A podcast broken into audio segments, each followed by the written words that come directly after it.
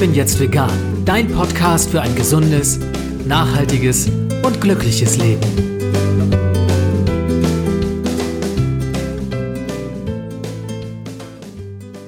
Hey und herzlich willkommen zum Ich bin jetzt vegan Podcast. Mein Name ist Jens Herndorf und bei mir ist heute Lisa Albrecht. Liebe Lisa, wenn wir beide hier zusammensitzen, dann wissen die Hörerinnen und Hörer, es ist eine ganz besondere Podcast-Folge. Es ist wieder mal die grün-vegane Sprechstunde und die ist heute überschrieben mit Vegan und dann. Ja, was haben wir uns unter dieser Überschrift vorzustellen, beziehungsweise was haben wir uns dabei gedacht? Auslöser war ein Artikel, der mir im Kopf rumspukte, denn ich wollte darüber schreiben, was der Veganismus bei mir über die Hinwendung zu einer pflanzlichen Ernährung hinaus noch alles andere so bewirkt hat. Und im Schreiben dachte ich, meine Güte, da könntest du ja einen Podcast draus machen. Hab Lisa mal kurzerhand eine Mail geschickt mit ein paar Stichworten und sie sagte, hm, prima, geht mir ähnlich, habe ich überall was zu, zu sagen. Lass uns da mal was machen. Und jetzt sitzen wir hier und wir haben so ein paar Stichpunkte, die wir gleich mal so nach und nach durchgehen wollen, denn wir haben festgestellt, dass der Veganismus für viele Dinge tatsächlich einfach nur der Ausgangspunkt war. Natürlich ging dem Veganismus auch was voraus, also wir haben ja auch beide schon vegetarisch gelebt davor und es ist alles natürlich immer im Fluss und eine Entwicklung, die langfristig ist, aber nichtsdestotrotz haben sich so ein paar Dinge rausgeschält, wie wir festgestellt haben, die ja dann doch ein Blick mehr wert sind. Und da fangen wir gleich mal an. Und unser erstes großes Stichwort ist gesunde Ernährung. Denn natürlich ist es so, wenn man sich der veganen Ernährung zuwendet, dass man überhaupt erstmal sich mit dem Thema deutlich intensiver auseinandersetzen muss, als es zuvor war. Und da stößt man doch auf einige Dinge, von denen man bis dahin nichts wusste. Lisa, wie ging es dir dabei? Etiketten studieren und Zutatenlisten, das war plötzlich Usus, das war ein Muss, ne? Und man musste sich dann mit vielen Dingen auseinandersetzen und vieles lernen, was auf diesen Zutatenlisten der Produkte steht, die man bis dahin noch konsumiert hatte, ne? Ganz genau. Und interessant ist auch, dass man erst gemerkt hat, was man gegessen hat und was so alles drin steckt. Und wenn ich heute überlege, was ich damals gegessen habe, noch vor meiner veganen Zeit, also selbst als ich noch vegetarisch gelebt habe, ähm, das waren tatsächlich äh, ein bisschen erschreckende Dinge.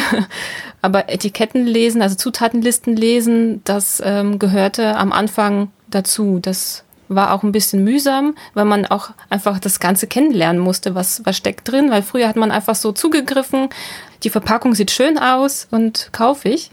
Und dann hat man sich überhaupt damit beschäftigt, was esse ich da überhaupt? Ist das vegan? Ist das nicht vegan? Und somit, so Schritt für Schritt merkte man, ja, da sind ja irgendwelche Zusätze drin, da ist irgendwie Aroma drin, da ist irgendwie Geschmacksverstärker drin oder ja, sonst irgendwas anderes, was man noch zusätzlich mitgegessen hat, selbst wenn das jetzt vegan war. Und dann hat man sich irgendwie gefragt, warum esse ich das überhaupt? Also ist das gesund? Ja, und so hat sich das so ein bisschen ja, weiterentwickelt. Ich muss ja gestehen, ich erwische mich immer noch dabei, wenn ich an der Supermarktkasse stehe, so ganz abschätzig auf die Einkäufe anderer Leute zu gucken und denke, ah, wie könnt ihr das denn bloß kaufen? Ich auch. Äh, und das ist natürlich eine sehr arrogante, ignorante Haltung, weil es ist gar nicht so lange her. Bei mir sind es jetzt viereinhalb, fünf Jahre, dass ich mit der veganen Ernährung angefangen habe und mich erst dann auch mit dieser ganzen Thematik auseinandergesetzt habe. Und von daher denke ich mal, muss ich mich da auch mal so ein bisschen zurücknehmen und denken, ja, okay, ne, also eigentlich war ich auch mal an diesem Punkt. Finde es aber total spannend, was es mit einem macht am Ende, ne? Weil, wie du gerade sagst, also man geht natürlich Produkt für Produkt durch und ich weiß noch so die ersten Ausflüge, die wir so in den Supermarkt gemacht haben, da war die Auswahl noch um einiges kleiner, dass du wirklich jede Packung mal, die, die du bis dahin in irgendeiner Form verkonsumiert hast, mal in die Hand genommen hast und geguckt hast und enttäuscht warst und gedacht hast, meine Güte, kannst eh gleich wegstellen. Ist nicht vegan. So, aber dann hast du nebenbei noch gesehen, ne? Aha, okay, da ist dieser E-Stoff noch mit drin, da ist viel zu viel Salz drin, da sind sonstige Konservierungsmittel drin, da sind Farbstoffe drin, die es nicht braucht und okay, ist eh besser weg damit. Ne? Und Bloß, man hatte so im ersten Moment tatsächlich das Gefühl, es bleibt ja überhaupt nichts mehr übrig. So, nach und nach hat sich dann rausgestellt, dass die Dinge, die dann übrig blieben, aber in den allermeisten Fällen auch schon mal gesünder waren. Also wenn wir jetzt über Fertigprodukte sprechen, da habe ich immer so das Gefühl, beziehungsweise ich weiß es mittlerweile auch, dass die allermeisten veganen Fertigprodukte auch deutlich weniger Zusatzstoffe enthalten, die schädlich oder ungesund sind. Mhm. Ähm, zum Beispiel bei mir war das noch so, dass ich irgendwann gesagt habe, ich möchte nur Bio kaufen. Und wenn man Produkte kauft, ähm, die Bio-Zertifizierung haben, dann ähm, hat man automatisch ähm, ganz viele Zusatzstoffe nicht drin, weil die einfach gar nicht zugelassen sind. Genau. Das ist auch noch so ein, so ein Trick. Wenn man sich jetzt gar nicht damit auskennen möchte, dann ist das noch so eine Möglichkeit, um einfach aufs Nummer sicher zu gehen. Aber ich habe mich auch dabei erwischt, jetzt war ich bei meinen Eltern zu Besuch und habe äh, bei denen so geschaut, also sie essen so ganz normal, konventionell und dachte so, oh Gott, oh Gott, was da alles im Kühlschrank drin ist. Ja, das würde ich heute niemals kaufen. Ja, aber tatsächlich, also bei mir ist das ja auch, ich habe ähm, 2013 angefangen, mich vegan zu ernähren und ja, da war ich ja auch noch ganz anders drauf, ja. Ja, man lernt eine Menge, wie ich finde. Zum einen durch eigenes Recherchieren, durch Nachsehen, was habe ich denn da eigentlich überhaupt eingekauft? Ne? Ist es gesund für mich? Ist es gut für mich? Und zum anderen gibt's ja so praktische Dinge wie die Code-Check-App beispielsweise, die ich immer wieder von Herzen empfehle, weil die total einfach zu benutzen ist. Man muss nur diesen Barcode scannen des Produkts und schon weiß man, ob das Produkt vegan ist, was möglicherweise ansonsten an ungesunden Stoffen noch drin ist und da hat man sehr schnell einen Überblick und auch dadurch lernt man unheimlich viel darüber, über die Dinge, die man so zu sich nimmt. Und worüber ich auch erstaunt war, was man alles selber machen kann. Also es war jetzt nicht so, dass ich nicht wusste, dass man Marmelade selber machen kann. Also das äh, kriegte ich noch hin. Aber bei vielen, vielen anderen Dingen dachte ich, ja, das kauft man halt. Ne? Ich muss dazu sagen, also ich komme auch aus einer Familie, meine Mutter war keine große Köchin, also die hat es nicht besonders gerne gemacht. Und da gab's dann, als ich klein war, dann auch öfter mal halt einfach nur Ravioli aus der Dose oder Nudeln mit Tomatensauce, also wirklich einfache Gerichte. Und das höchste der Gefühle war dann mal ein Kartoffelsalat. Und insofern fehlte mir da auch komplett die Kenntnis, was man alles selber machen kann. Und wenn man sich dann mal mit der Thematik auseinandersetzt, dann kommt man ja an einen Punkt, wo man sagen kann, hier kann ich jetzt komplett selber bestimmen, was in meinen Lebensmitteln, in den Dingen, die ich zu mir nehme, drin ist, von A bis Z.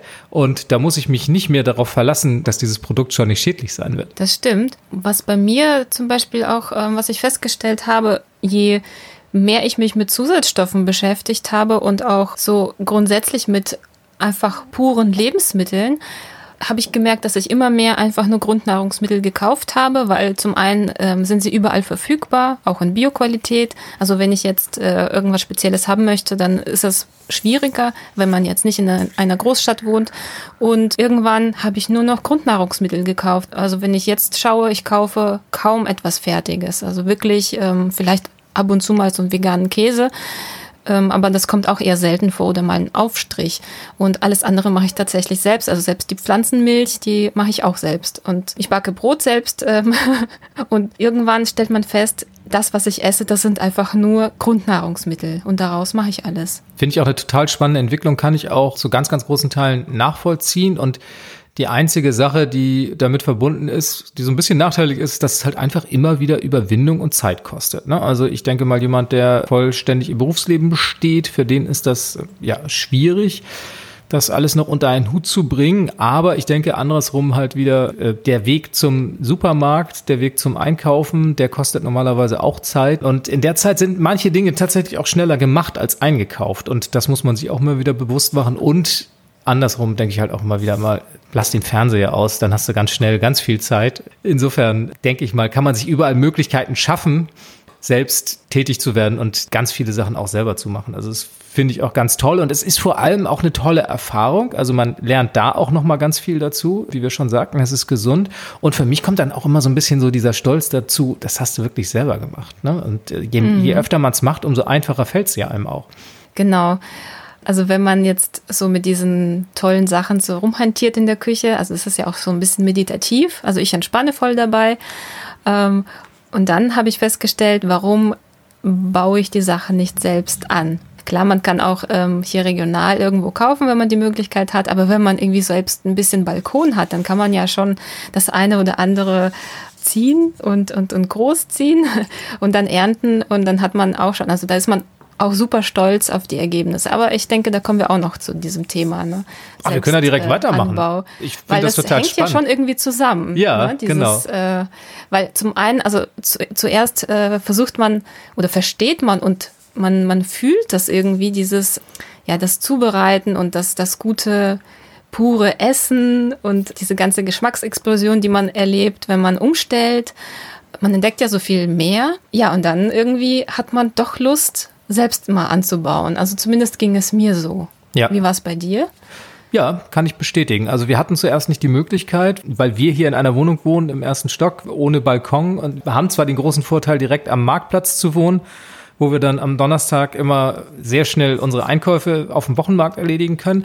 Aber wir hatten überhaupt gar keine Möglichkeiten, irgendwie was anzubauen. Und es kribbelte uns dann irgendwie so ein bisschen in den Fingern. Ich kenne das halt von früher auch immer so. Mein Vater hat immer relativ viel gegärtnert und wenn man mal irgendwo im Urlaub war oder bei Freunden und meine Tante hat einen ganz tollen Schrebergarten. Das waren alles so Sachen, wo man dachte, oh, eigentlich ist das ja ganz schön. Und dann haben wir uns ja irgendwann kurzerhand mal entschlossen und es ist jetzt ja knapp anderthalb Jahre her, einen eigenen Kleingarten anzumieten. Und dazu gibt's auch einen zweiteiligen Blogpost bei mir auf der Seite. Wenn da jemand mal reinschauen möchte, gibt's nähere Informationen dazu. Und da haben wir dann auch selber angefangen. Und das ist natürlich dann nochmal eine ganz andere Erfahrung. Ne? Also wenn man mit diesen kleinen Saat Körnern anfängt und daraus eine echte Pflanze entstehen soll, wenn man mit Setzlingen anfängt, mit kleinen Pflanzen, die, ja, die man hegen und pflegen muss. Und es gehören ja auch alle Höhen und Tiefen dazu. Ne? Also, mhm. wie du sagst, also zum einen dieser Erfolg, irgendwann die eigene Ernte in den Händen zu halten, aber auch die komplette Enttäuschung. Also wir haben alles dabei gehabt. Unsere Kartoffelernte war relativ mies. Dafür haben wir unheimlich viele tolle Blaubeeren gehabt. Vieles gelingt, anderes gelingt nicht. Aber allein dieser Prozess zu wissen, das dauert unheimlich lange. Das gibt einem so viel Respekt vor der Natur auch zurück. Also man hat so das Gefühl, man muss Lebensmittel an sich nochmal ganz anders würdigen. Und das finde ich total spannend. Ja, und das ist auch, äh, wenn man selbst so eine Kartoffel großgezogen hat, ja, die, zuerst die Pflanze und dann die Kartoffeln vielleicht auch geerntet hat, wenn das geklappt hat. Das nächste Mal, wenn man doch Kartoffeln irgendwo kauft, ja, geht man auch, also man sieht sie auch mit ganz anderen Augen man meckert dann nicht, ah, die sind aber jetzt zu klein und da ist jetzt aber eine Stelle, weil man weiß ganz genau, dass das nicht so einfach ist. Ja. Und ähm, zumindest, also ich äh, habe jetzt auch Bohnen gepflanzt und die wurden mir komplett abgefressen, ja. Und mm. da mhm. denke ich so, ah, wie schade, ne? Und ähm, ja, Stichwort Klimawandel, da es passiert jetzt so viel, dass ähm, es, es wird immer schwieriger, auch ähm, Dinge perfekt anzubauen, dass das so super klappt ja, da bekommt man wirklich äh, eine ganz andere Dimension mit rein irgendwie in das Ganze, in das Thema Ernährung.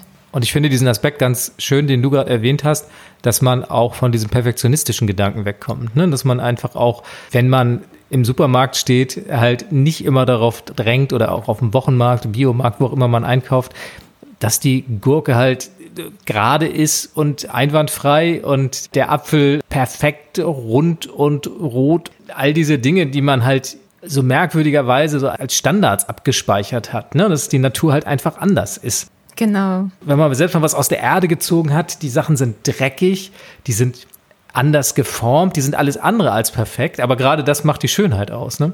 Mm, genau. Ja, und vor allem, es schmeckt trotzdem anders aus dem eigenen Garten. Es ist kein Standard. Jeder Garten ist ja individuell, also Standort, die Erde, ach ich weiß nicht, also alles das Wasser, alles was dazukommt. Also es, es wird auf jeden Fall ganz anders als jetzt im Supermarkt. Und alles schmeckt ein bisschen intensiver, weil das ähm, auch Zeit hat zu wachsen. Ja, wir verwenden ja auch keine super Dünger und sonst irgendwelche, ich weiß nicht, ähm, ja, dass, dass, dass die Pflanzen irgendwie extrem schnell wachsen müssen und super aussehen müssen. Also hier geht's ja nicht darum und das schmeckt man dann auch, dass, dass die auch Zeit hatten, richtig zu reifen, ja, und sich auszubilden, wie sie das einfach wollen. Mir gefällt ja auch immer noch dieser Gedanke der Selbstversorgung, aber da habe ich mittlerweile auch gemerkt, da gehört richtig was dazu. Ne? Also da muss man richtig tolle Kenntnisse haben, was Ackerbau anbelangt, was Gärtnern anbelangt und ich habe da mittlerweile einen heiden Respekt davor. Und du brauchst auch eine entsprechende Fläche. Du musst dich wirklich tagtäglich darum kümmern. Das ist wirklich kein Zuckerschlecken. Ist das so ein Gedanke, der euch auch mal gekommen ist im Hinblick auf Selbstversorgung? Ja, haben wir nach wie vor. Wir haben ja jetzt hier ähm, ja, ein Grundstück, das ist noch ziemlich äh, unbepflanzt. Also hier ist nur Rasen und ein, zwei Bäume. Und ähm, da überlegen wir tatsächlich, ob wir das nicht mal versuchen, ja, komplett Selbstversorgung ist nicht realistisch. Also so groß ist das hier nicht. Aber ich habe schon vor, das komplett ähm, als, ja, ich sag jetzt mal Nutzgarten zu machen. Also ich will jetzt keine äh, kaum Rasenfläche haben, sondern wirklich ähm, alles nur Beete zu machen und mal sehen, was das bringt. Also wie viel wir davon auch wirklich abdecken. Mhm. Aber ja, ich habe auch sehr großen Respekt und andererseits, ich habe als Kind das schon erlebt. Meine Eltern waren Selbstversorger. Wir hatten ein Grundstück, das war 1800 ähm, Quadratmeter groß und wir haben da sehr viel angebaut. Also wir hatten zum Beispiel ganz viele Kartoffeln und konnten den ganzen Winter von den Kartoffeln uns ernähren. Also von daher ist es für mich jetzt kein Fremdwort und ich habe auch keine Berührungsängste. Ich brauche nur Zeit für, die ich im Moment nicht habe. Genau, und deswegen fange ich jetzt mal klein an und gucke, was die Erde hier überhaupt, wie sie funktioniert, weil die ist so ein bisschen lehmig. Ja, muss noch ein bisschen was gemacht werden. Ja, aber das ist auch ein Punkt und ich finde das sehr, sehr spannend.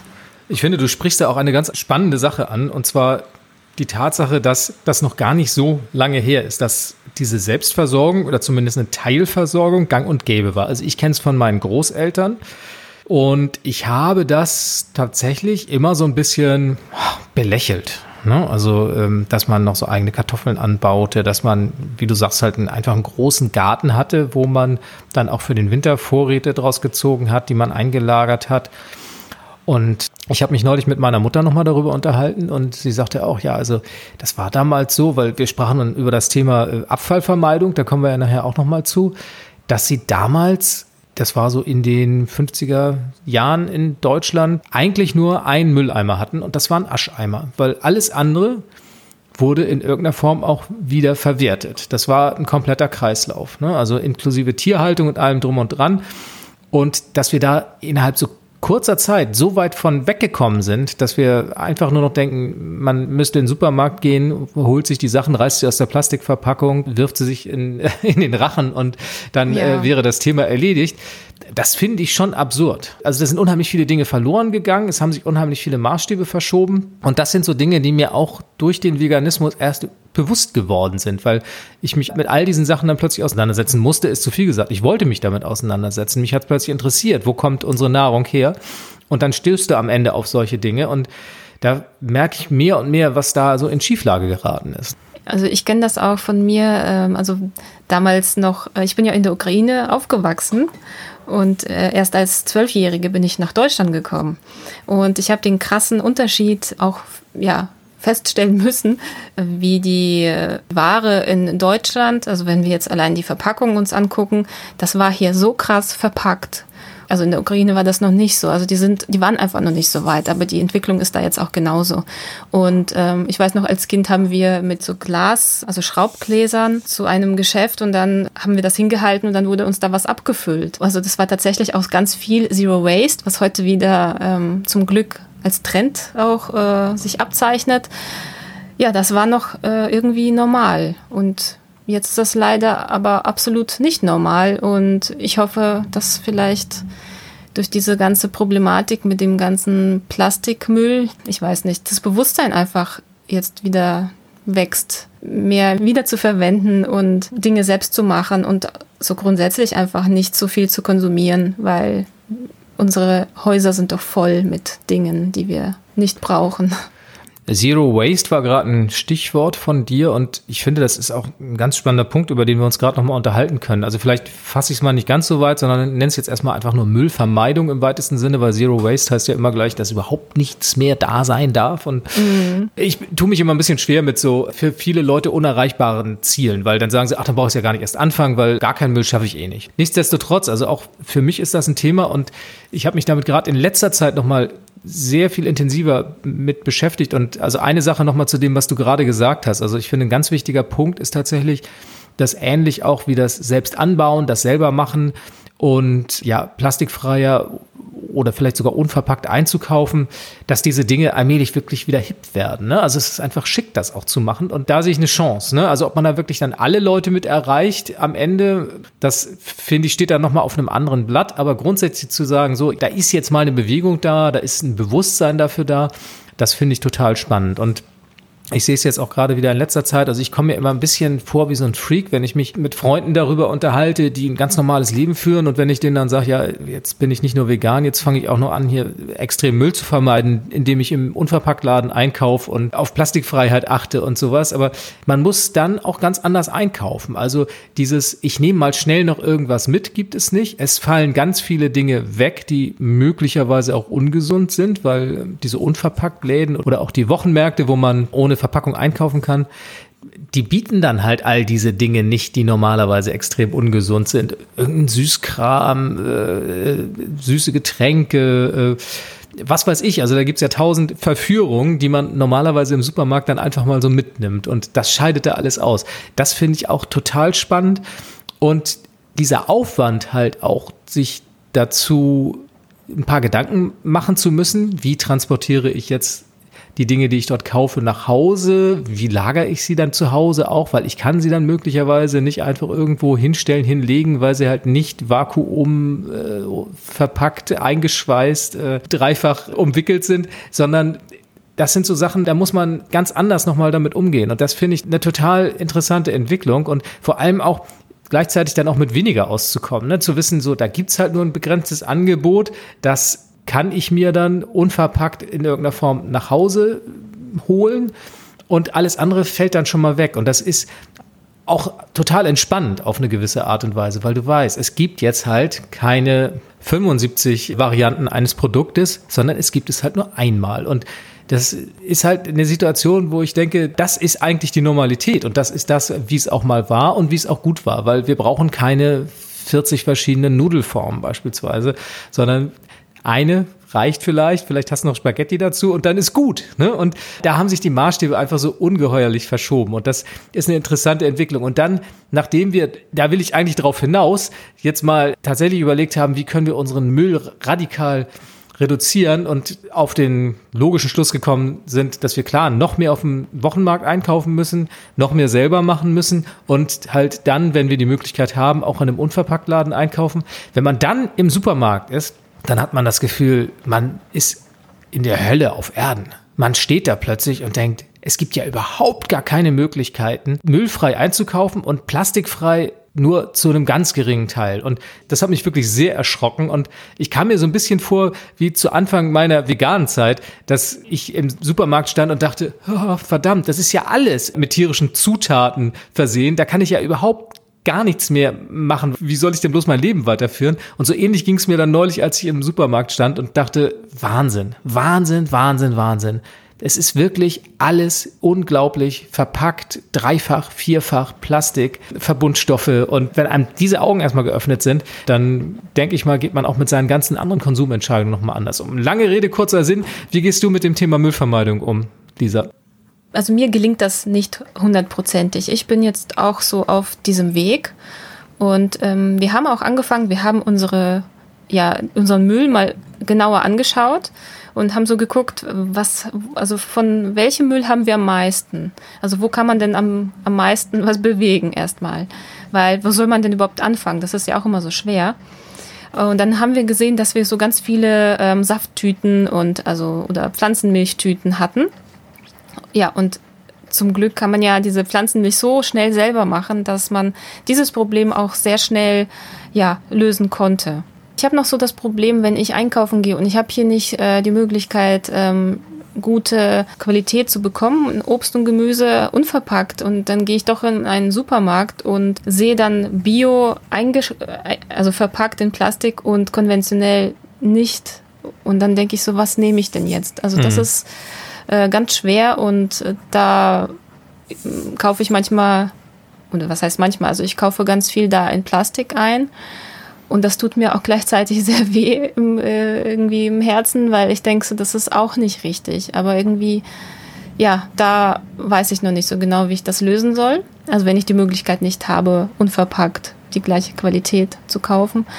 Ja, und dann denke ich mir dann so, dann werde ich das am besten selbst in meinem Garten pflanzen und dann hier ernten, komplett unverpackt in der Qualität, die ich haben möchte. Ich denke, wir müssen das äh, Schritt für Schritt machen. Einfach gucken, ja, welche Verpackungen hat man so und äh, welche Alternativen gibt es? Und tatsächlich, also wie du es schon sagst, also diese unverpackt Läden habe ich leider hier nicht, sonst wäre ich ja schon sofort da. Es gibt trotzdem Alternativen. Man muss nur danach suchen, selbst wenn man jetzt im Internet bestellt. Also da, auch da gibt es ähm, Großpackungen in Papier eingepackt dann gleich fünf Kilo oder zehn Kilo. Es gibt auch solche Säcke, wenn man jetzt sagt, äh, weiß nicht, also wir zum Beispiel essen sehr viel Buchweizen und ich backe viel damit und so, wegen unserer Glutenunverträglichkeit. Und ja, da brauche ich einfach auch viel davon, weiß ich, das kann ich mir gleich kiloweise bestellen und das habe ich dann im Papier hier einfach und da muss man ein bisschen vorplanen, aber das ist ja auch ganz normal. Also wenn man überlegt, meine Oma hat damals auch geplant. Also sie hat auch überlegt, ja, was machen wir diese Woche, was machen wir nächste Woche. Also das war jetzt nicht so, ich hüpfe mal schnell in den Supermarkt und nehme da ein paar Teile mit. Deswegen einfach ein bisschen bewusster einkaufen, mit weniger auskommen. Und ähm, da man ja auch diese ganzen Sachen schätzt, also mehr schätzt ähm, oder gelernt hat zu schätzen, ist das ja überhaupt nicht schlimm, dass man jetzt nicht 50 Nudelsorten zur Auswahl hat. Das sehe ich auch so. Und ein Punkt noch, wo du sagtest, online tatsächlich auch dann mal größere Mengen zu bestellen. Das ist eine Sache, da haben wir auch Gebrauch von gemacht. Bei uns waren es dann äh, große Menge Müsli beispielsweise, weil wir sehr viel Müsli essen. Dann haben wir noch Kaffee dazu bestellt, auch Papier verpackt und einiges mehr. Das war dann ein richtig dickes 15 Kilo Paket, was hier bei uns ankam. Aber da haben wir auch die Abwägung getroffen, ja, was wäre jetzt die Alternative? Und da war die Online-Bestellung tatsächlich eine reine Papierbestellung auch die allerbeste Variante. Und da kam mir so ein Gedanke, vielleicht keine Ahnung, vielleicht macht das schon einer von unseren Hörerinnen und Hörern. Das wäre interessant, da mal in Erfahrung zu bringen, ob es sowas schon gibt. Denn ich hatte tatsächlich darüber nachgedacht, so eine Art kleine Einkaufsgemeinschaft zu gründen, wenn es keinen Unverpacktladen gibt. Bei uns gibt es den nämlich auch nicht. Ich habe die Möglichkeit, wenn ich mal in Hamburg tätig bin, dass ich da bei ein, zwei Läden reinspringen kann. Das ist aber auch selten der Fall. Das muss dann auch gut geplant sein, aber hier bei uns vor Ort gibt es das auch nicht. Und da kam ich auf die Idee, ob man sich nicht einfach mal zusammentut. Das könnten ja im Grunde mal so zehn Leute sein. Man braucht irgendwo einen kleinen Raum. Vielleicht hat auch jemand zu Hause einen Keller, wo man sowas machen kann. Und dann wird alle halbe Jahr mal eine Sammelbestellung aufgegeben von den wichtigsten Dingen, die man so braucht. Sei es nun Reis, Nudeln, Müsli, Buchweizen. Und dann kann man sich halt über das Jahr oder über das halbe Jahr hinweg da bedienen und dann wird halt irgendwann wieder neu bestellt. Und Vielleicht ist das eine Alternative. Ich weiß nicht. Hast du von sowas schon mal gehört, Lisa? Gibt es das irgendwo? Ja, das gibt es tatsächlich schon. Ich habe jetzt leider den Namen vergessen, aber das äh, kann ich dir raussuchen und kannst du vielleicht auch dann ähm, irgendwo verlinken. Ich weiß aber auch noch gar nicht, ob sie noch existieren. Okay. Ähm, aber das gibt's schon. Also es gibt's und äh, muss man nur mal danach suchen. Ich hatte das Problem, da gibt's immer so einen Mitgliedsbeitrag. Mhm. Und wenn ich den bezahle, also es lohnt sich für mich irgendwie nicht, ähm, die ein paar Sachen, ein paar Grundnahrungsmittel zu kaufen, die ich brauche, mit diesem Beitrag, den man da einbringen muss. Ja, aber weil ich auch so sehr merkwürdig konsumiere, ähm, weil ich auch kaum irgendwie Pflegeprodukte kaufe oder so. Aber wenn man jetzt auch ein paar äh, zusätzliche Dinge bestellt, dann funktioniert das wieder. Also das sind dann irgendwie Großhandelspreise, die aber dann auf den normalen Einkäufer umgelegt werden. Also das bedeutet, man kauft einfach günstiger ein und größere Pakete. Okay, interessant. Ja. Lisa, um den Hörerinnen und Hörern mal eine kurze Vorstellung zu geben. Also wir haben jetzt hier schon öfter mal über das Selbermachen gesprochen. Pflanzenmilch hast du angesprochen. Was machst du noch so selber? Muss ich überlegen. Also ich mache Mehl selber. Mhm. Ähm, ja, Pflanzenmilch. Manchmal auch Käse. Aufstriche machen wir auf jeden Fall fast immer selber. Und ja, alles, was mit Brot zu tun hat, das machen wir auch alles selber. Ja, und alles andere, ich weiß nicht, unser Essen ist auch sehr äh, einfach gehalten. Was konsumiert man denn normalerweise? Joghurt essen wir nicht mehr. Äh, aus dem Grund, weil wir ihn hier nicht bekommen in der Qualität, also immer nur mit irgendwelchen Zusätzen. Äh, genau, und gibt es hier nicht zu kaufen habe ich einfach darauf verzichtet und merke, dass ich keinen Joghurt mehr vermisse. Und sonst hatten wir noch so einen Frischkäse. Äh, den hatten wir immer früher und jetzt äh, gibt es den auch nicht mehr, weil es einfach, also die Auswahl einfach so beschränkt ist. Genau, vermisse ich auch nicht mehr. Also man gewöhnt sich auch um. Ja. Und alles andere wird selbst gemacht, aber weiß nicht, was kann man denn alles selbst machen? ich dachte auch noch über die Lebensmittel hinaus, also da kann ich auch hinter viele Sachen, die du gesagt hast, für uns auch einen Haken setzen. Wir haben jetzt neuerdings dann auch mal so Sachen gemacht wie Hautcreme, Zahnpasta, solche Sachen, Putzmittel, finde ich auch ja, gut, eine spannende ja nicht, Sache. Ja klar, das sind ja alles Sachen, die man jetzt nicht isst. Ja. ja genau. Ja, ja, das kann man natürlich auch selbst machen. Äh, ich habe früher mal ganz viel ähm, so Cremes und so selbst gemacht. Aber auch selbst heute denke ich so, ja, dann nimm einfach ein gutes Öl oder ja. Ja, und ich habe natürlich auch, da ich äh, auf dem Blog immer mal wieder was vorstelle, habe ich hier einfach, das stapelt sich hier so ein bisschen. Mhm. Genau, was mir so zugeschickt wird und deswegen habe ich da absolut auch gar keinen Bedarf. Aber wie gesagt, also wenn ich jetzt nichts hätte, dann würde ich mir vielleicht einfach Kokosöl ins Gesicht schmieren. Hm. Genau. Es ist tatsächlich auch ein Punkt, wo ich auch neulich mal mit meinen Eltern wieder eine Debatte drüber hatte und äh, auch mit anderen Leuten öfter mal drüber rede und wo ich auch wieder an den gleichen Punkt komme, den wir vorhin schon besprochen haben, dass sich auch Verhältnisse so verschoben haben, ne? dass mittlerweile das Einfache auch gar nicht mehr wertgeschätzt wird. Ne? Wie du sagst, also es kann dann auch einfach mal ein Kokosöl sein, das als Hautcreme dient das muss nicht immer das teure Produkt sein, das man irgendwo in der Drogerie, in der Apotheke kauft. Das muss noch nicht mal die aufwendig selbst hergestellte Creme sein. Es kann einfach was sein, was so natürlich ist, wie es nur sein kann. Und das finde ich total spannend. Und dass viele das ja auch immer noch dann so als Rückschritt, auch noch als Verzicht empfinden und gar nicht mal so als eine Chance zur Normalität zurückzukehren. Das finde ich so interessant. Nochmal, weil das, ich glaube, das ist so ein Prozess, du merkst, mir brennt das auf der Seele, darüber zu reden, weil mich das so empört. Das ist so ein Prozess, der sich so ganz, ganz schleichend vollzogen hat. Und du hast es natürlich durch deinen Länderwechsel jetzt, durch deinen Wohnortwechsel dann auch nochmal krasser empfunden, wie du es gesagt hast. Mhm. Als du aus der Ukraine hergekommen bist und dann äh, diese deutschen Konsumtempel und den ganzen Wahnsinn da kennengelernt hast. Und das ist genau, glaube ich, der Blick, den wir alle mal bräuchten, weil wir gehen langsam immer noch ein Stückchen weiter, immer noch ein Stückchen weiter und die, die Maßstäbe werden immer weiter verschoben. Aber sich mal die Zeit zu nehmen und mal zurückzugucken, wie war das denn eigentlich und wie gehört es eigentlich, die nehmen wir uns viel zu selten. Und das ist ein bisschen schade. Aber das ist auch so ein Punkt bewussterer Konsum, den haben wir uns noch als Stichwort gegeben. Ist das, was wir heute als normal empfinden, wirklich normal oder ist was anderes eigentlich normal?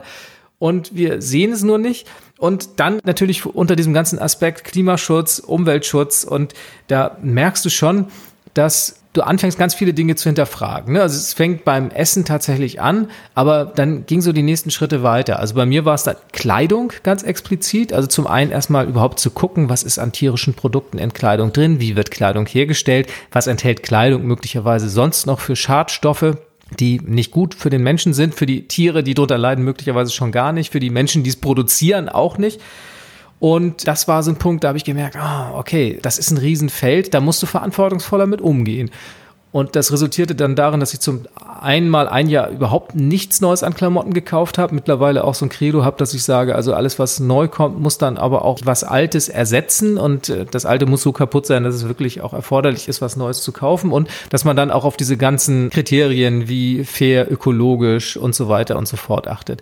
Das war der eine Punkt. Und das andere war, als jemand, der auch mit Medien zu tun hat, der mit Technik zu tun hat, ich erliege normalerweise immer ganz schnell diesen Versuchungen, dass man denkt, ah, oh, jetzt dieses neue Handy ist schon wirklich cool. Und da noch ein Gadget und hier noch eins. Und da war ich früher ziemlich, ich, also es gibt Leute, die sind deutlich schlimmer als ich gewesen oder sind es noch und bloß heute denke ich da 20 Mal drüber nach. Und ein Handy lasse ich reparieren, wenn es kaputt ist und wenn es dann irgendwann mal nicht mehr laufen sollte, ich weiß es nicht, ich habe meins jetzt sechs Jahre, dann wird es halt soweit sein, dann werde ich es mit Bedauern weggeben, aber bis dahin versuche ich es reparieren zu lassen. Und mit vielen anderen Dingen auch. Ich kaufe ganz viel gebraucht mittlerweile.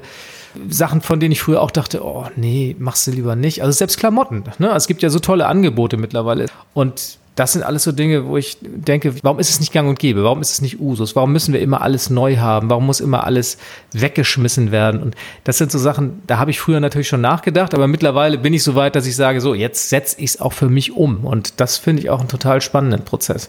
Ja, das kann ich auch so unterschreiben bei den Klamotten ist es ja auch so, dass wir einfach auch so viel haben. Äh, ich habe ja mein, meinen Kleiderschrank, äh, habe ich auch schon auf dem Blog ganz oft ähm, erzählt und gezeigt.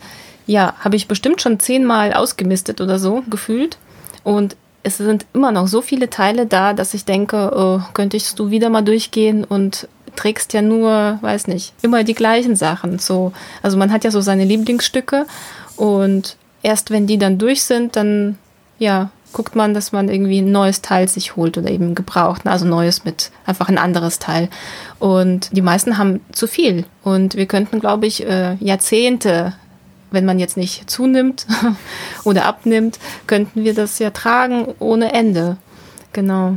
Also die ganzen Ressourcen, die hier so gespeichert sind. Aber ich sehe schon, auch du gehst kritisch damit um. Wie sieht's sonst so aus? Also ihr habt eine kleine Tochter, was, ja, ich sag mal, Spielzeug anbelangt, was Kleidung anbelangt. Kauft ihr sowas auch gebraucht oder neu? Oder wie geht ihr auch mit Geschenken um? Sowas, da gibt's ja dann durchaus auch mal Konfliktpunkte, denke ich mal. Ne? Ja, natürlich. Ähm, wenn wir irgendwo sind und sie irgendwas sieht, dann findet sie das natürlich toll und äh, möchte das auch haben. Aber ähm, sie kennt ja die Gespräche, die hier immer wieder so laufen. Also selbst wenn das sie jetzt nicht äh, direkt trifft, ähm, kennt sie ja unsere Einstellung und warum wir so leben und warum wir darauf achten, weniger zu konsumieren und so weiter. Also sie versteht, sie ist jetzt fünf und versteht schon sehr gut ähm, viele Zusammenhänge und sagt auch schon selbst, äh, Mama, ich will das jetzt nicht, das ist aus Plastik oder ich möchte etwas haben, was ja für mehrere Zwecke verwendbar ist, zum Beispiel. Also denkt sie schon tatsächlich mit, was ich denke, wow, also toll. Ja, aber wenn sie sich jetzt etwas wünscht wie äh, ich will jetzt keine Marken nennen, irgendwas aus Plastik, so Standardspielzeug, was überall irgendwie eingesetzt wird, wünscht sie sich auch. Und da gucke ich einfach, dass ich ähm, etwas Gebrauchtes kaufe. Gibt's ja auch äh, überall. Also wir haben kaum was Neues hier. Also tatsächlich, wenn ich was kaufe, ist das immer gebraucht. Das gleiche bei Kleidung. Oder es wird, äh, sie bekommt auch Sachen genäht. Genau. Wie geht ihr mit Dingen um, die ihr zu viel habt? Jetzt nochmal für mhm. euch als gesamte Familie gesprochen. Also bei uns, Minimalismus ist immer so ein Wunschziel bei uns. Also ich habe ganz vieles schon verkauft, ich habe ganz vieles verschenkt und trotzdem hat man so das Gefühl, wie es dir mit dem Kleiderschrank geht, es ist doch immer noch zu viel. Und merkwürdigerweise kommen ja auch immer noch mal Dinge irgendwo her. Kannst du dieses Gefühl teilen, dass da immer noch zu viel ist? Ja, absolut. Mir ist alles hier zu viel. ich habe immer das Gefühl, es könnte weniger sein. Ähm, das Schöne ist ja auch, wenn man weniger hat, muss man nicht so viel verwalten, hin und her schieben, putzen und aufräumen. Also vor allem, wenn man hier ein kleines Kind hat, das fliegt alles hier um die Gegend und um, um die Ohren, in der Gegend und um die Ohren. Ja, man kann ständig irgendwie etwas ausmisten. Man merkt einfach, dass man immer noch zu viel hat und zu wenig braucht. Wenn ich äh, meine Sachen durchgehe und merke, das brauche ich nicht, also Klamotten, gucke ich, dass ich sie verschenke, aber nur hier in meinem Umfeld also ich spende Kleidung nicht, also ich tue sie nicht in diese Container-Kleiderboxen, weil ich nicht weiß, was damit passiert. Weil ich sehe das so auch ein bisschen kritisch. Da wird's jetzt ein bisschen politisch, dass das dann irgendwie nach Afrika geht und man hört halt jetzt auch so einiges, ne, dass das auch da die Wirtschaft kaputt macht und so weiter. Da kenne ich mich jetzt auch noch zu wenig aus. Aber da denke ich mir, es ist besser, wenn meine Kleidung, also wenn die noch in Ordnung ist, jemand bekommt, der sie hier einfach weiterträgt. Ähm, dass ich einfach weiß, wer sie bekommt und was damit passiert. Das mhm. ist schon mal, also irgendwie fühle ich mich da besser. Wenn ich wüsste, dass ähm, gespendete Kleidung wirklich gut ankommt und auch nützlich ist tatsächlich, und nichts kaputt macht, dann ist das auch gut und äh, würde ich auch sofort machen. Aber da bin ich jetzt mittlerweile ein bisschen kritischer. Früher habe ich das auch gemacht, einfach immer gespendet. Ja, ja, verkaufen genau, wenn man was loswerden möchte. Oder auch verschenken. Also verschenken, ich mache das bei Kleinanzeigen. Ich packe eine Kiste voll, sortiert nach, ich weiß es nicht, Kinderspielsachen oder so, Alter. Und dann kommt jemand und holt das ab. Mhm. Genau, vor allem bei Kindersachen, die wachsen ja auch so schnell. Ja, die Sachen sind ja noch ziemlich gut und kann man doch einfach weitergeben oder weiterverkaufen, je nachdem, was man da hat. Ja, das gleiche mache ich auch mit Büchern und mit, eigentlich mit allen Sachen, genau. Wir haben ja auch vor dem Umzug ähm, hier alles ja sehr reduziert und trotzdem merke ich, dass es immer noch sehr viel ist. Ja. Mhm. Wobei, wenn man Selbstversorgung betreiben möchte, dann braucht man wieder ein paar Sachen. Ja, so ein paar Sachen mehr, die man dafür braucht. Ähm, vielleicht auch ein spannendes Thema. Wir sind auch gerade hier am Renovieren, da wir ein Haus gekauft haben. Und die Renovierung, also wir renovieren und sanieren irgendwie, also es ist nicht so eine einfach nur kleine Renovierung. Äh, und da merke ich auch äh, zum einen, was hier alles verarbeitet wurde Und ähm, was wir dann für Müll erzeugen, also wenn wir hier die Sachen rausreißen, überlegen wir auch hier fünfmal und zehnmal, was wir lassen und was wir doch rausmachen und das, was wir rausmachen, wie man das vielleicht irgendwo anders verwenden könnte, so dass das passt. Mhm. Natürlich möchten wir nicht irgendwie äh, Materialien hier behalten, die nicht gesund sind. Genau, das ist mir auch wichtig. Und andererseits denke ich, das ist aber auch blöd, das jetzt zu entsorgen und ja, ist es irgendwo anders nicht gesund. Das ist einfach so ein Punkt. Ne? Ja. Genau. Was noch ein wichtiger Punkt ist, wo ich immer wieder dran scheitere, ist, dass ich merke, dass ich einen gewissen perfektionistischen Anspruch habe. Also ich möchte Dinge dann auch besonders schön haben. Ich möchte, dass mhm. Sachen gut aussehen, also unter ästhetischen Gesichtspunkten und dass ich mich da manchmal dann auch ein bisschen zurücknehmen muss, weil das manchmal bedeuten würde, halt nochmal eine Sache mehr zu renovieren, die eigentlich nicht renoviert werden müsste oder irgendwas aufarbeiten zu lassen, was eigentlich nicht aufgearbeitet werden müsste oder was zu kaufen, was man eigentlich nicht wirklich bräuchte, sondern einfach nur, weil es dem Auge gut tut. Und da bin ich auch mal so ein bisschen im Zwiespalt. Zum einen denke ich, ja, so ein bisschen was gönnen dürfte man sich schon und man möchte ja auch noch ein gewisses Maß an einem schönen Leben haben. Aber andererseits denke ich dann halt auch, ne, es kostet wieder alles Ressourcen, es sorgt dafür, dass die Umwelt zerstört wird und so weiter und so fort. Kennst du dieses Dilemma? Ja, also ich stecke jetzt mitten, mittendrin. Das ist schwierig, finde ich auch. Andererseits denke ich auch, wenn ich jetzt das alles so lasse, also man könnte auch theoretisch auch in diesem Haus so leben, wie es ist, rein theoretisch, vielleicht. Aber man fühlt sich einfach nicht zu Hause. Ich weiß nicht, ob das nachhaltig ist, was dann die Gesundheit betrifft, wenn man sich unwohl fühlt. Ja. Ja. Und ja, du weißt nicht, dann wird man krank, kriegt man eine Depression, was weiß ich, und ja, gut, klingt jetzt vielleicht ein bisschen übertrieben, dann nimmt man irgendwelche Medikamente, weil man nicht mehr zurechtkommt und das weiß nicht, geht in, ins Grundwasser. Ja. ja. ist jetzt ein bisschen krass, ne? Ja, ja man kann Sehr bestimmt, verkürzt. Äh, ja. ja, ja. Nee, aber ich, ich denke, du verstehst, wie ich das meine. Ne? Das, es ist schon wichtig, dass man das, was man macht, dass man dabei auch ein gutes Gefühl hat und das irgendwie zu seinem eigenen macht.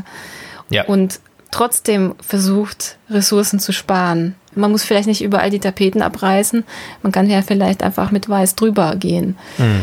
oder so. Oder gar nicht tapezieren, sondern einfach äh, mit einem Kalkputz verputzen, ja. was wir jetzt überlegen. Genau, und dann sparen wir uns auch noch ein paar Ressourcen und haben irgendwie, das ist was Natürlicheres und so. Und selbst mhm. wenn das dann kaputt geht, äh, belastet das die Natur nicht. Wie gehst du mit diesem Dilemma um, dass man es tatsächlich nie wirklich richtig machen kann. Also ich habe immer das Gefühl, selbst wenn ich jetzt ganz viel Müll einspare, es wird immer noch was übrig bleiben. Selbst wenn ich jetzt auf Autofahren verzichte und mit der Bahn fahre, es wird immer noch das Klima geschädigt. Selbst wenn ich meine Lebensmittel selbst anbaue, selbst wenn ich meinen Wohnraum reduziere, wenn ich Klamotten gebraucht kaufe, am Ende ist es doch so, dass wir nie den Optimalzustand erreichen werden. Sind das Gedanken, die du kennst oder ja. bin ich da so abseitig unterwegs, dass du sagst, ey komm, beruhig dich, das ist ganz normal und du machst das, was du kannst? Nee, nee, das habe ich auch. Also ich habe das auch ganz, ganz regelmäßig und denke so, also es geht gar nicht. Also das Problem ist, also vor allem, wenn man sich mit Tieren vergleicht, also jetzt ähm, die so ganz entspannt und natürlich im Wald leben und da äh, ihre Nahrung sich holen und irgendwann da auch sterben und kaum irgendwie ja, kaum Müll gemacht haben. Also ich wüsste jetzt nicht, außer jetzt, ne, wenn sie mal aufs Klo gehen. Also selbst das ist ja gut für die Natur im gewissen Maße äh, wenn das alles natürlich läuft. Von daher, ja, das ist schon krass, was der Mensch sich so alles erlaubt.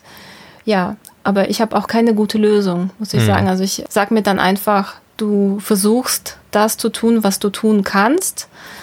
Und ja, was mir zum Beispiel noch dabei hilft, ist meine Tätigkeit auf meinem Blog, dass ich dann versuche, andere Menschen zu inspirieren auch etwas zu verändern. Und dann denke ich so, ja, ich, also selbst wenn ich jetzt persönlich nicht 100 Prozent alles machen kann, wenn ich aber noch, weiß nicht, einige Menschen dazu bewegen kann, das Konsumverhalten zu verändern und so weiter, habe ich ja schon etwas getan und vielleicht äh, auch mehr getan. Und ja, das gibt ja auch ein gutes Gefühl und irgendwie auch ein bisschen ein ruhigeres Gewissen. Aber natürlich, also komplett hundertprozentig kann man das, glaube ich, auch nicht machen.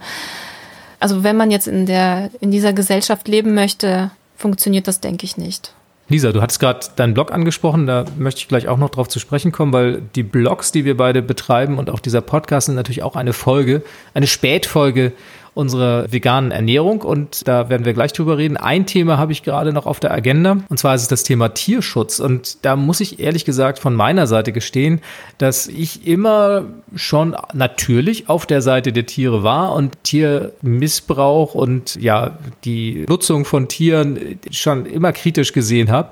Aber ich muss ganz ehrlich sagen, das ist mir hier rein und da rausgegangen und das war mir lange Zeit tatsächlich nicht so wirklich ein Herzensthema und da hat sich durch den Veganismus doch vieles verändert, muss ich sagen. Also zum einen liegt es daran, dass man sich natürlich noch mal mehr damit auseinandersetzt, wo unsere Lebensmittel überhaupt herkommen. Und ich bin natürlich einer von diesen, was heißt natürlich, also ich bin, das muss ich gestehen, einer von diesen Ignoranten, die dachten, ach Kühe, die geben halt immer Milch.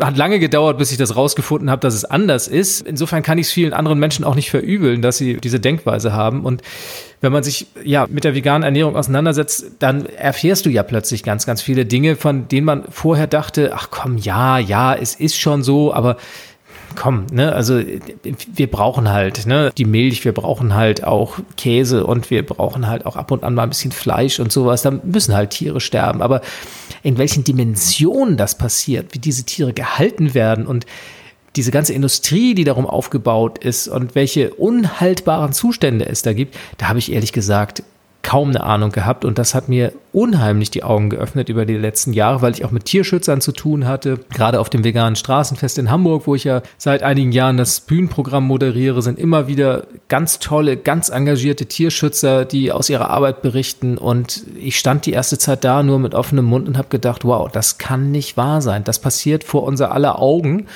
Und wenn man sich damit ein bisschen auseinandersetzt, dann merkt man, dass das eigentlich ja unhaltbare Zustände sind und dass niemand, aber auch wirklich niemand Fleisch und tierische Produkte guten Gewissens äh, konsumieren darf, so wie sie heutzutage bei uns halt in Masse hergestellt werden. Und das ist ein Thema, ja, mit dem ich mich erst sehr spät auseinandergesetzt habe.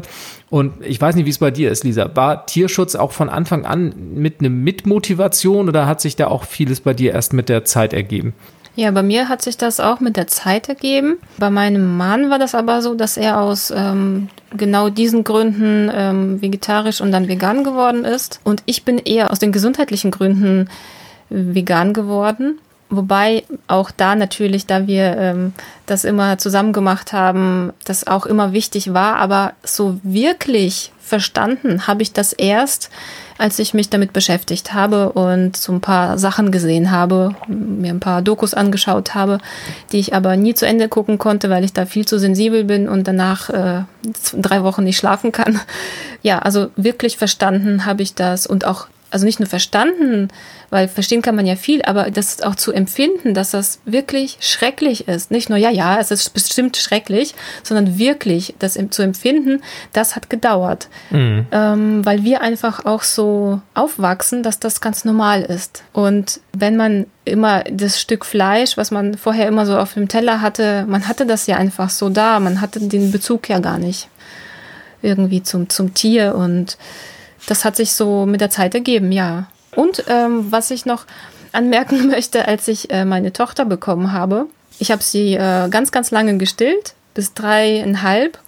Und da war das mit der Kuhmilch bei mir einfach vom Gefühl her, also ähm, da war ich ja schon die ganze Zeit vegan, auch schon während der Schwangerschaft, auch vom Empfinden her, wie ich das jetzt ähm, also dass, dass äh, die Kuhmilch einfach so getrunken wird und von den Menschen, da dachte ich, wie krass ist das eigentlich? Also wenn man selbst ein, ein Baby hat und das stillt, äh, findet man das ganz furchtbar, dass da, was da den Kühen angetan wird. Also man kann das einfach nochmal ganz anders nachvollziehen. Ja, und wie du sagst, dieser Punkt, dass man von all diesen Dingen halt viel zu wenig weiß, sie auch nicht an sich heranlässt, dass sie im Alltag keine Rolle spielen Das war bei mir mit Sicherheit auch ein ganz großer Aspekt und dass der Veganismus tatsächlich auch dazu geführt hat, sich ja damit dann mal ein bisschen mehr auseinanderzusetzen. Ne? Aber mir geht's ähnlich wie dir. Also bei mir war auch die Gesundheit ausschlaggebend und die Auseinandersetzung mit der Tierschutzproblematik, das kam erst wirklich spät, aber umso klarer sehe ich da jetzt. Und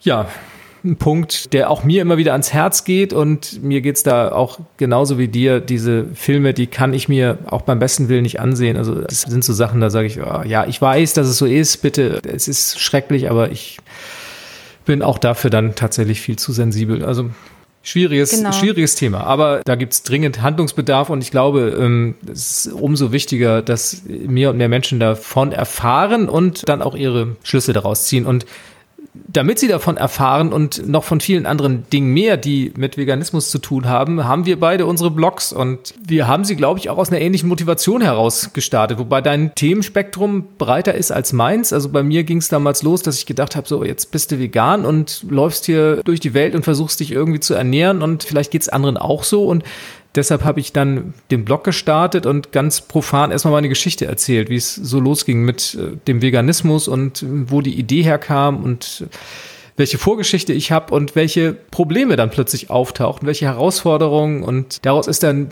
der Blog geworden, ich bin jetzt vegan. Und dann kam irgendwann der Podcast hinzu. Und das ist so eine Sache, das sind alles so Dinge, die ich mir vor Jahren hätte auch nicht vorstellen können, dass ich irgendwann mal schreibe im Netz für andere Leute, dass ich sie inspiriere, dass ich versuche aufzuklären, dass ich ja auch meinen Teil versuche dazu beizutragen, diesen Planeten etwas ja, länger haltbar zu machen, um es mal ganz böse zu sagen. Und Lisa, das war bei dir auch kein lang gehegter Plan, ne? irgendwann mal mit einem Blog zu einer gewissen Internetbekanntheit zu kommen und die Welt zu verbessern? Nee, genau, das war auch absolut nicht geplant. Das ist ja auch schon ewig her, das war 2010, als ich angefangen habe. Und da habe ich auch einfach nur gesagt, das, was ich jetzt erlebe, diese Probleme, die ich jetzt habe, wo kommt meine Kleidung her? Da habe ich mir auch schon Gedanken gemacht ähm, mit fair und, und vegan. Und da hatte ich aber auch noch teilweise ein bisschen vegetarische Rezepte. Da war ich gerade so noch ähm, ja, in dieser Findungsphase. Und so hat es auch angefangen. Da habe ich auch alle meine Erfahrungen aus allen Bereichen, also Kosmetik, Kleidung, aber auch Garten und Rezepte, sowas hatte ich gemacht und irgendwann merkt man einfach, okay, das Thema ist ja nicht nur Ernährung, also ich kann mich nicht mit einem Thema lange beschäftigen, ich muss unbedingt immer alles parallel machen, deswegen gibt es auch ganz viele Bereiche, sonst wird es mir einfach zu langweilig. Genau, deswegen habe ich da jetzt äh, das komplette Programm. Ja, aber das war auch gar nicht geplant. Und, und da denke ich auch, das ist auch gut, dass ich das mache, weil, was wir ja schon besprochen haben, dieses äh, Gefühl, nicht genug zu tun, so kann ich das ein bisschen ausgleichen. Und ich habe auch für mich beschlossen, dass ich auf meinem Blog nur positive Sachen schreibe. Also ja, klar, habe ich auch ab und zu kritische Sachen oder weise auf irgendwelche Dinge hin. Aber so grundsätzlich äh, versuche ich einfach Menschen zu motivieren, etwas Alternatives auszuprobieren. Also alternativ heißt nicht langweilig, sondern einfach etwas anderes auszuprobieren. Selbst wenn ich zum Beispiel sage, es gibt auch vegane, super tolle Kosmetik. Ich bin schon froh, wenn Menschen äh, die konventionelle Ware stehen lassen und mal die natürlichere Variante ausprobieren, selbst wenn die in Plastik verpackt ist. Dann ist es immer noch besser als das konventionelle, weil da auch noch Mikroplastik vielleicht drin ist oder äh, tierische Produkte und so weiter und Inhaltsstoffe. Genau, und manchmal bin ich auch ein bisschen in Konflikt mit meinem Blog, weil ich da so ein bisschen auch mehr Konsum drauf habe oder viel mehr Konsum als bei mir privat. Andererseits denke ich, viele sind noch gar nicht so weit und ähm, wenn ich sie jetzt inspiriere, Fair Fashion zu kaufen, von mir aus neu, aber sie kaufen dann Fair Fashion, vegane Fair Fashion, dann ist das schon der richtige Schritt in die richtige Richtung. Und dann vielleicht konsumieren sie weniger und so weiter, wie das eben auch bei uns war. Und so läuft das im Moment, ja. Ja, ich glaube auch, man muss Türen öffnen. Man muss den Menschen zeigen, dass es Möglichkeiten gibt. Und dann kann man nur hoffen, dass man sie am Haken hat. Denn ich glaube, wer sich einmal auch für diese Zusammenhänge interessiert, der kann dann, glaube ich, auch so sehr nicht mehr loslassen. Ich glaube, da hängt dann einiges dran und zu hoffen ist, dass sich bei vielen anderen wie bei uns dann halt auch so eine Entwicklung vollzieht, die dazu führt, dass man ja, mit all dem, was man so tagtäglich konsumiert, was einen umgibt, vielleicht ein bisschen kritischer und ein bisschen sorgsamer umgeht. Eine Sache möchte ich noch sagen, und da gehörst auch du ganz explizit dazu, denn ich habe die Erfahrung gemacht, dass ich durch den Veganismus, durch meinen Blog, durch den Podcast so viele unglaublich tolle, inspirierende Menschen kennengelernt habe, dass ich dafür unheimlich dankbar bin. Und das ist ein Feld, wo auch gerade ich sagen muss, das hätte ich nie gedacht, weil ich war früher jemand, der auf die Veganer eher so ein bisschen herablassend geguckt hat und gedacht hat, okay, ihr kleinen Öko-Idioten, was wollt ihr denn?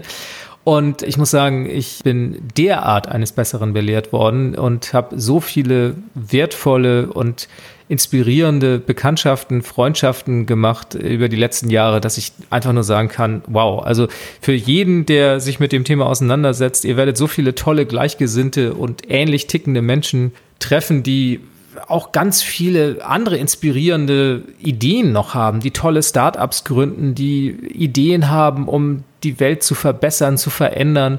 Und das sind so Sachen, die wären mir sonst komplett entgangen oder ich hätte sie nur sehr spät erfahren oder möglicherweise auf ja, verschlungenen Wegen mir erschließen müssen. Und das ist ganz, ganz, ganz, ganz toll. Genau, also da geht mir genauso. Man denkt zuerst auch, man ist vielleicht auch ganz allein, weil man, ähm, wenn man so sein Umfeld anschaut, die meisten gucken einen dann so an und denken, äh, was, was geht denn mit dir ab? Was ist da bei dir los? Ähm, aber tatsächlich, also wie du sagst auch, dass man auch so viele neue Menschen trifft, die auf dem gleichen Weg sind oder ähm, ähnliche Gedanken haben, aber auch ganz neue Ideen, ähm, so dass man ja in eine völlig neue Welt eintaucht, die auch so spannend sein kann. Und sie ist spannend und sie wird hoffentlich ein bisschen besser. Lisa Albrecht von Ich lebe grün trägt ihren Teil dazu bei. Ich versuche auch meinen kleinen Teil dazu beizutragen, dass diese Welt ein bisschen besser, ein bisschen nachhaltiger wird. Lisa, ich glaube, wir haben soweit alle Punkte von unserer Liste durch und wir haben eine Stunde gequatscht und ich würde sagen, wir lassen den Podcast diesmal einfach so lang, wie er ist. Ne? Ja, denke ich auch. Ich habe jetzt auch nichts zu sagen, bis auf die eine Tatsache, wir haben ganz vergessen zu erwähnen, wie viel Plastik wir in unseren Gärten gefunden haben. Das war ein wichtiges Thema. Ja. Und wir haben darüber gesprochen, privat, und haben uns gewundert. Äh, und ja, wer das sehen möchte, wie viel Plastik ich gefunden habe in einem ganz kleinen Beet, kann bei mir einfach auf dem Blog schauen. Da habe ich ein Foto von gemacht. Genau, und das ist wirklich ja irgendwie beängstigend und ich weiß auch nicht, wie ich das einordnen soll. Auf jeden Fall ähm, gehört das einfach da absolut nicht hin. Und erstaunlicherweise habe genau auch ich diese Erfahrung gemacht bei uns im Kleingarten, den wir übernommen haben. Wir haben da einiges umgegraben, Beete neu angelegt und wir haben wirklich unheimliche Mengen an Plastik da rausgeholt und tun es auch immer noch nach einem Jahr und das ist ja mehr als erschreckend. Und gerade heute gab es, glaube ich, eine Nachricht, dass wir als Menschen im Laufe eines Jahres die Plastikmenge einer Kreditkarte in Form unserer Lebensmittel aufnehmen. Und das ist derart erschreckend, dass wir dringend, ganz, ganz dringend dafür sorgen müssen, dass der Plastikmüll sich reduziert. Und das aller, aller einfachste ist, dass man diese Produkte nicht kauft oder wenn man sie denn kaufen muss oder möchte, im schlimmsten Fall, dass man sie ordnungsgemäß entsorgt. Liebe Lisa, damit haben wir, glaube ich, jetzt noch unseren Teil dazu beigetragen, hoffentlich den Plastikmüll ein klein wenig einzudämmen. Ich sage dir vielen, vielen Dank für deine Zeit, vielen, vielen Dank für die tollen Geschichten, die tollen Entwicklungen, von denen du berichten konntest. Und wir hören uns hoffentlich bald wieder. Einen neuen Termin haben wir noch nicht für die nächste grün-vegane Sprechstunde. Auch noch kein Thema. Auch noch kein Thema. Insofern wollen wir unsere Hörerinnen und Hörer aufrufen, uns ein Thema zu schicken für die nächste Sprechstunde. Ja, das wäre ganz, ganz toll. Schreibt uns einfach eine E-Mail, eine Nachricht, einen Kommentar. Ja, welche Themen euch denn so interessieren. Und dann könnten wir schauen, dass wir mal die alle abarbeiten. Und auch gerne in dieser Ausführlichkeit. Ich fand es total toll. Ich sage nochmal ganz herzlichen Dank. Liebe Lisa, bis zum nächsten Mal. Vielen, vielen Dank für die Einladung. Also ich bin immer sehr, sehr gerne dabei. Das freut mich. Ich habe dich hier sehr gerne als Gast und ich habe noch den Hinweis zu geben, dass alle Links und Infos zu dieser Sendung bei mir auf dem Blog abzurufen sind unter www.ichbinjetztvegan.de slash podcast 029 für die 29. Episode. Und natürlich freuen Lisa und ich uns tierisch über jeden Stern, über jede Bewertung, über jede kleine Besprechung, die du auf iTunes für uns hinterlässt, denn jede kleine Stimme zählt und sie sorgt dafür, dass unser Podcast noch sichtbarer wird und die Idee des Veganismus noch viel, viel mehr Menschen erreicht. Und euch allen anderen, die ihr eine Bewertung oder eine kleine Rezension hinterlassen habt, vielen, vielen Dank dafür. Das hilft uns ungemein und insofern von hier aus nochmal, ja, ein dickes Danke. Das war's. Der längste Podcast, den es je gegeben hat bei Ich bin jetzt vegan. Ich freue mich, dass du dabei warst. Ich hoffe, du hast Spaß gehabt beim Zuhören und sage Tschüss, bis zum nächsten Monat. Bis denn. Tschüss. Das war Ich bin jetzt vegan, dein Podcast rund um ein gesundes, nachhaltiges und glückliches Leben. Wenn du Lust hast, schau doch auch mal auf meinem Blog vorbei. Unter www.ichbinjetztvegan.de findest du jede Menge Informationen rund um ein veganes Leben. Ich freue mich auf dich.